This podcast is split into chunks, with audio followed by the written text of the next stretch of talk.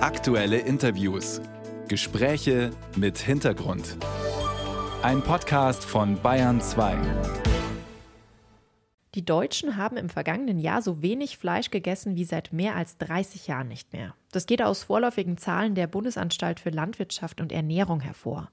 Ein möglicher Grund laut BLE, immer mehr Menschen tendieren zu einer pflanzenbasierten, also veganen Ernährung.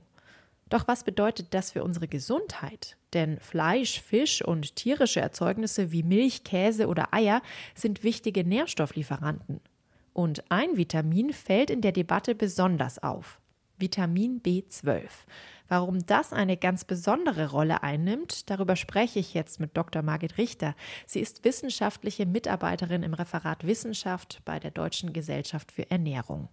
Frau Richter, zuerst einmal ein perfekt ausgewogener Teller, sagen wir mal, zum Abendessen, wie sieht der aus? Und vor allem liegt da noch ein Stück Fleisch drauf. Ein perfekt ausgestalteter Teller zum Abendessen hängt wesentlich auch davon ab, was es zum Frühstück und zum Mittagessen gab. Das heißt also, wir können nicht das Abendessen uns alleine anschauen und wir können auch nicht sagen, ob, ob es da zu einer Mahlzeit an einem Tag ein Stück Fleisch, ob das da drauf liegen muss oder darf oder kann, sondern wir müssen uns, wenn dann wenn wir das beurteilen möchten, die Ernährung der gesamten, des gesamten Tages und auch der gesamten Woche anschauen, weil wir natürlich die Nährstoffe, die wir benötigen, aus allen Speisen und aus allen Lebensmitteln ziehen. Insofern kann man diese Frage gar nicht mit einem klaren Ja oder einem klaren Nein beantworten. Sagen wir mal, die Person hat an dem Tag noch kein Fleisch gegessen. Würde denn dann ein Stück Fleisch auf diesem Teller liegen? Es ist so, dass auch eine vegetarische Ernährung, eine, vor allen Dingen eine Ovolacto-vegetarische Ernährung, alle Nährstoffe gut erfüllen kann. Und aus dem Grund, es muss kein Fleisch auf dem Teller liegen, aber es darf durchaus ein Stück Fleisch auf dem Teller liegen. Vitamin B12 ist so ein Schlagwort, warum viele Menschen nicht auf Fleisch verzichten wollen. Das ist auch ein Vitamin, das in den Empfehlungen der DGE eine große Rolle spielt. Was ist denn das Besondere an Vitamin B12? Vitamin B12 gehört zu den essentiellen Nährstoffen, also zu den Nährstoffen, die wir aus der Nahrung aufnehmen müssen. Und Vitamin B12 ist so der einzige Nährstoff, der ausschließlich in tierischen Lebensmitteln vorhanden ist, weil es nur von Mikroorganismen produziert wird. Also es wird auch nicht von den tierischen Tieren produziert in dem Sinne, sondern es wird von Mikroorganismen synthetisiert und die Tiere reichern das in ihrem in ihrem Magen zum Beispiel an, da, weil dort oder im, auch im Darm leben die Mikroorganismen und bilden das B12 und dadurch ist das zum einen im Fleisch, aber zum anderen auch in den Produkten, die wir aus Tieren gewinnen, also zum Beispiel in Milch, Eiern oder Käse ist Vitamin B12 enthalten. Es gibt auch Formen von Vitamin B12 in pflanzlichen Lebensmitteln, die zum Beispiel durch Bakterien fermentiert sind, also wie zum Beispiel Sauerkraut. Aber hier haben wir das große Problem, dass die zum Teil zum großen Teil nicht vitaminwirksam sind. Das heißt, die können zwar, die sehen erstmal genauso aus, wirken aber nicht genauso wie die wirksamen Vitamin B12-Formen. Und mh, auch in Algen gibt es Vitamin B12 und hier gibt es wahnsinnig große Schwankungen und auch hier gibt es wieder viele, die ausschließlich die nicht wirksamen Formen haben. Das heißt, dafür, dass wir tatsächlich gut versorgt sind, braucht es in dem Sinne die tierischen Lebensmittel oder eine Supplementation zum Beispiel über Präparate. Sie haben es gerade schon gesagt, man muss nicht unbedingt Fleisch essen. Das heißt, vegetarisch reicht auch aus. Milchprodukte, Eier, Fisch. Ja, also Fisch ist ja erstmal auch nicht vegetarisch. Wenn man aber von einer Pesco-vegetarischen Ernährung ausgeht, genau, dann ist der Fisch auch dabei und der hat auch unter Umständen eher hohe Gehalte an Vitamin B12. Bei den anderen Produkten, bei Milch und Käse, ist es tatsächlich so, dass die Gehalte geringer sind als in Fleisch und in Fisch. Und das heißt, um dann auf die gleiche Menge zu kommen, muss ich natürlich mehr davon verzehren. Also hm, wenn ich jetzt ein, ein kleines Glas Milch habe, habe ich da zum Beispiel 0,6 Mikrogramm Vitamin B12 drin und in einer Portion Fleisch habe ich schon 4,5 Mikrogramm Vitamin B12 drin. Das heißt, da ist dann deutlich mehr drin. Das heißt, je nachdem, wie viel pflanzliche Lebensmittel man hat und wie viel tierische Lebensmittel man ergänzt, sollte man dann eventuell darüber nachdenken, das zu ergänzen durch Präparate, auch bei einer vegetarischen Ernährung. Da sind wir schon beim Punkt Nahrungsergänzungsmittel. Immer mehr Menschen ernähren sich vegan, verzichten also komplett auf tierische Produkte. Und Vitamin B12 gibt es ja als Nahrungsergänzungsmittel. Ist das eine gute Alternative oder gibt es Probleme im Vergleich zu B12 jetzt aus tierischen Produkten? Nein, die gängigen Präparate sind eine gute Alternative. Es gibt Präparate, in der Regel sind die in Form von Lutschtabletten oder in Form von Tropfen, die man dann also auch im, unter die Zunge legt oder unter die Zunge tropft. Und das ist eine gute Ergänzung. Oft ist da das sogenannte Cyanocopalamin drin. Das heißt, hier können wir Vitamin B12 gut und sicher supplementieren.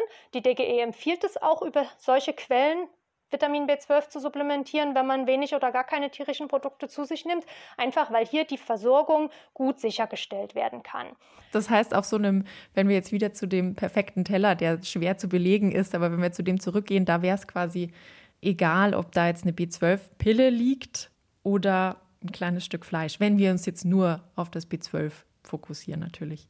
Tatsächlich ist, diese, ist das auch wieder schwer zu beantworten, weil Fleisch natürlich eine Quelle für viele Nährstoffe ist und nicht ausschließlich für Vitamin B12. Und wenn wir Fleisch in einer omnivoren Ernährung empfehlen oder wenn wir die, die Fleischmenge drin haben, dann natürlich nicht nur für Vitamin B12. Aber wie gesagt, wenn man kein Fleisch essen möchte, keine tierischen Produkte essen möchte, dann kann man Vitamin B12 gut ergänzen. Es gibt auch andere Möglichkeiten. Es gibt angereicherte Lebensmittel. Es gibt auch die Möglichkeit über Zahnpasten etc. Aber hier ist das Problem, dass es nie so sichergestellt werden kann, dass es die ausreichende richtige Menge ist wie bei einem Präparat. Und deswegen, wie gesagt, wir empfehlen dann auch tatsächlich auf das Präparat zu setzen. Warum ist denn Vitamin B12 überhaupt so wichtig für den menschlichen Körper?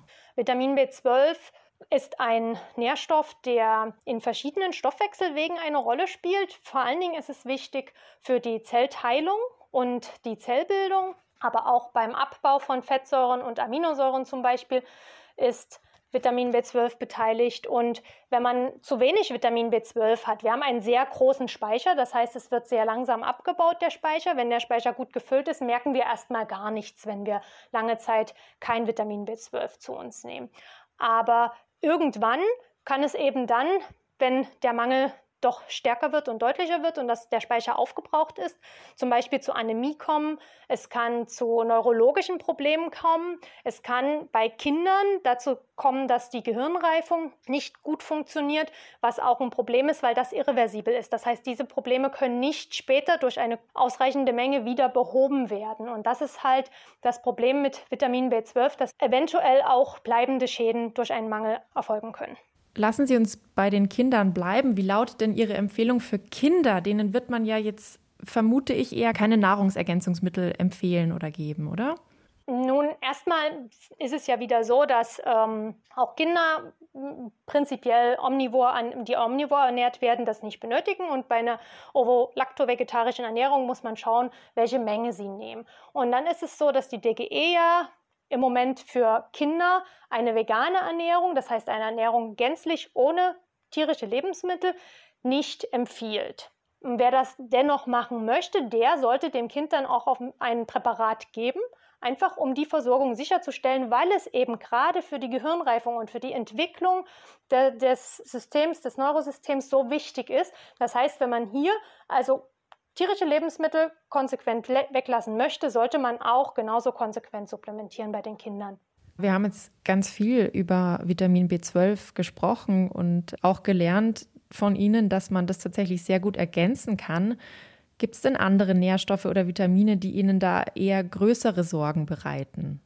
Also prinzipiell ist es immer so, wenn wir unsere Lebensmittelauswahl einschränken, kann es dazu kommen, dass Nährstoffe, die benötigt werden, nicht in ausreichender Menge zugeführt werden. Und das ist bei allen Einschränkungen. Also das ist genauso bei der Einschränkung, wenn ich auf Vollkornprodukte, Gemüse und Obst verzichte, weil ich das vielleicht nicht so gerne esse oder da sehr wenig von esse, werde ich mit Ballaststoffen ein Problem haben, mit Folat und eventuell auch Vitamin C. Also es ist immer davon abhängig, was ich esse, kann es zu Problemen kommen. Und die müssen dann natürlich irgendwie am besten durch eine ausgewogene Ernährung und im Zweifelsfall dann eben auch anders gelöst werden. Bei einer Ernährung, die bei tierischen Produkten eine Einschränkung macht, sind es andere Nährstoffe als bei einer Ernährung, wo eben die pflanzlichen Lebensmittel vielleicht reduziert vorliegen. Wir haben hier vor allen Dingen bei einer veganen Ernährung das Vitamin B2, das Selen, das Jod vor allen Dingen auch und auch andere Nährstoffe, die hier also ein Problem sein könnten. Und bei Jod ist es zum Beispiel, dass die Milch und Milchprodukte hier ein großer Lieferant sind und wenn die dann weggelassen werden, muss man einfach schauen, wo das Jod dann anderweitig herkommt. Am Ende ist das Zauberwort Ausgewogenheit, oder? Um unser Gespräch nochmal zusammenzufassen. Richtig, Ausgewogenheit, Augenmaß, dass man also auch guckt, welche Nährstoffe eventuell kritisch sein können, das muss man nicht jeden Tag machen, da bekommt man ja ein Gefühl für. Aber wenn jetzt jemand sagt, ich möchte meinen Fleischkonsum reduzieren, dass man sich einfach mal kritisch, vielleicht auch mit einer qualifizierten Ernährungsberaterin zusammen, wenn man sich das alleine nicht zutraut, draufschaut und was esse ich denn überhaupt? Was fehlt denn vielleicht? Wo könnte es eventuell kritisch werden? Und durch welche Quellen kann ich das gut ersetzen? Und die meisten Sachen kann ich eben gut ersetzen. Und wenn es das Vitamin B12 ist, was ich eben nicht durch andere Quellen ersetzen kann bei einer veganen Ernährung, dann muss man gegebenenfalls auch supplementieren. Das ist aber dann auch besser, als es nicht zu sich zu nehmen. Frau Richter, ich sage vielen Dank für das Gespräch und das aufschlussreiche Gespräch vor allem. Sehr gerne. Sojaschnitzel statt Schweinebraten ruiniert Veganismus unsere Landwirtschaft. Dieses Thema diskutiert die Münchner Runde im BR Fernsehen, in der Mediathek und online auf BR24. Zu Gast unter anderem die bayerische Landwirtschaftsministerin Michaela Kannibar und Gisela Sengel, agrarpolitische Sprecherin vom Bündnis 90 Die Grünen in Bayern.